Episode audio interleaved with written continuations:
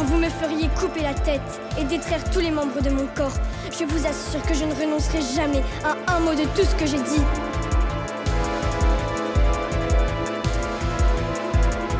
Jeanne, un film de Bruno Dumont, texte par Pierre Esco. Les dunes, le vent, les bunkers disséminés à perte de vue entre sable et ciel. Une jeune fille face à la caméra qui s'avance et monte, le regard de la jeune fille la suit. Jeanne, silencieuse, nous fixe, nous fixe longtemps. Une voix d'ange s'élève, mais d'un ange qui aurait traversé la vie, elle chante l'infortune, la foi, le désir et le destin, l'esprit de Jeanne. Après Jeannette, Bruno Dumont revient avec sa jeune interprète et clôt sa fresque d'après la Jeanne d'Arc de Charles Péguy. Si Jeannette pouvait verser dans le baroque, Jeanne est beaucoup plus resserrée et grave. Dumont reste fidèle à sa ligne dramaturgique, attribuant à des corps et à des visages inédits ses voix et ses présences porteuses d'une généalogie de mémoire et de territoire. Plus que de corps nouveaux, c'est de conscience et de vérité dans une histoire à valeur de parabole que se nourrit cet état des présences, comme dans toute son œuvre. L'histoire de la divine pucelle étant connue, déjà balisée, s'emparer de ce sujet constitue avant tout un défi de mise en scène.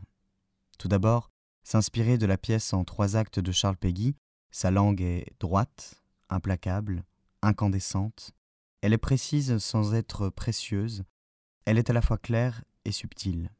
Le plateau où se déroule le drame sera simple. Les dunes, une plaine entrevue et une cathédrale, celle d'Amiens, imposante, écrasant les hommes de sa voûte immense. L'espace retrouvera la croix, l'étendue horizontale du sable et du vent et l'ascension vertigineuse de la pierre un espace où s'agitent les hommes et les faits, et Jeanne inflexible en son centre, irradiant d'un trait brut et vibrant, poursuivant sa légende de rencontre et de voix, une mission qui l'emporte et la dépasse.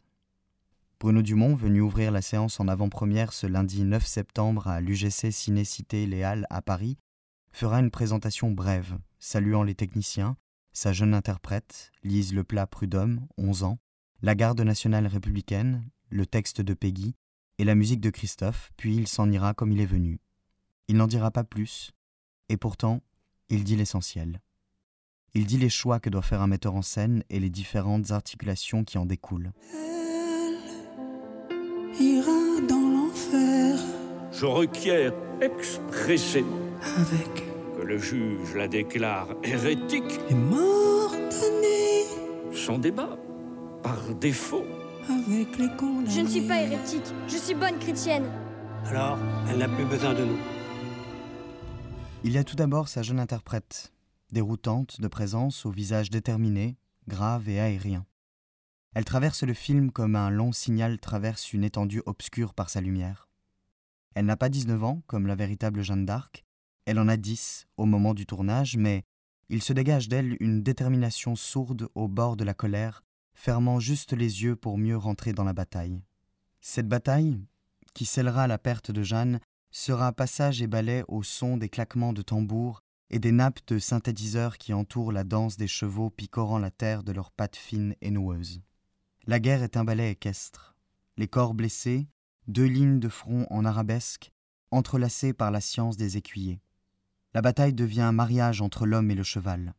Jeanne, devenue la proie de l'Église par son échec militaire, n'est plus qu'un prétexte à une mise à mort sauvant ainsi le pouvoir du dogme et des apparences politiques. Les hommes d'Église qui attaquent Jeanne, pantin amovible incarné par des universitaires, ne sont plus que des baudruches grotesques des pantins de la foi. Et puis, il y a la voix et la musique de Christophe, tout du long, magique, aérienne, profonde, charriant dans sa gorge les mots ciselés de Peggy. Il est l'ange qui viendra par trois fois, dont une pure présence presque aveugle dans la cathédrale. Il est l'inspiration de Jeanne, la confirmation de son destin, de sa force sans retour, les nappes de son, les cordes surgissantes, sa voix grêle et comme happée d'en haut. Jeanne nous regarde, puis regarde à l'intérieur d'elle. L'ange chuchote et geint dans un feulement qui tremble, et le visage de Jeanne s'élève, entouré par l'ange à la voix cristalline et chevrotante.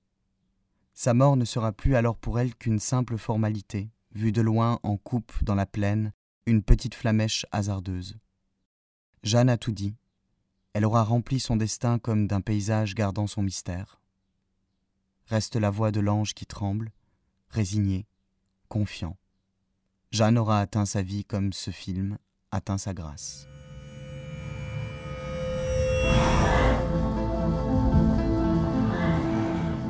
Votre faute si nous avons perdu la bataille. Vous ne savez pas parler aux soldats.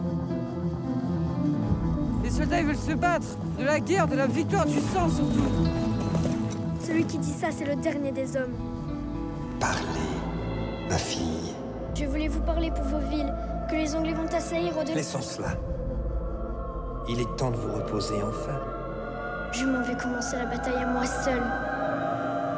Jeanne, un film de Bruno Dumont, texte par Pierre Escaut.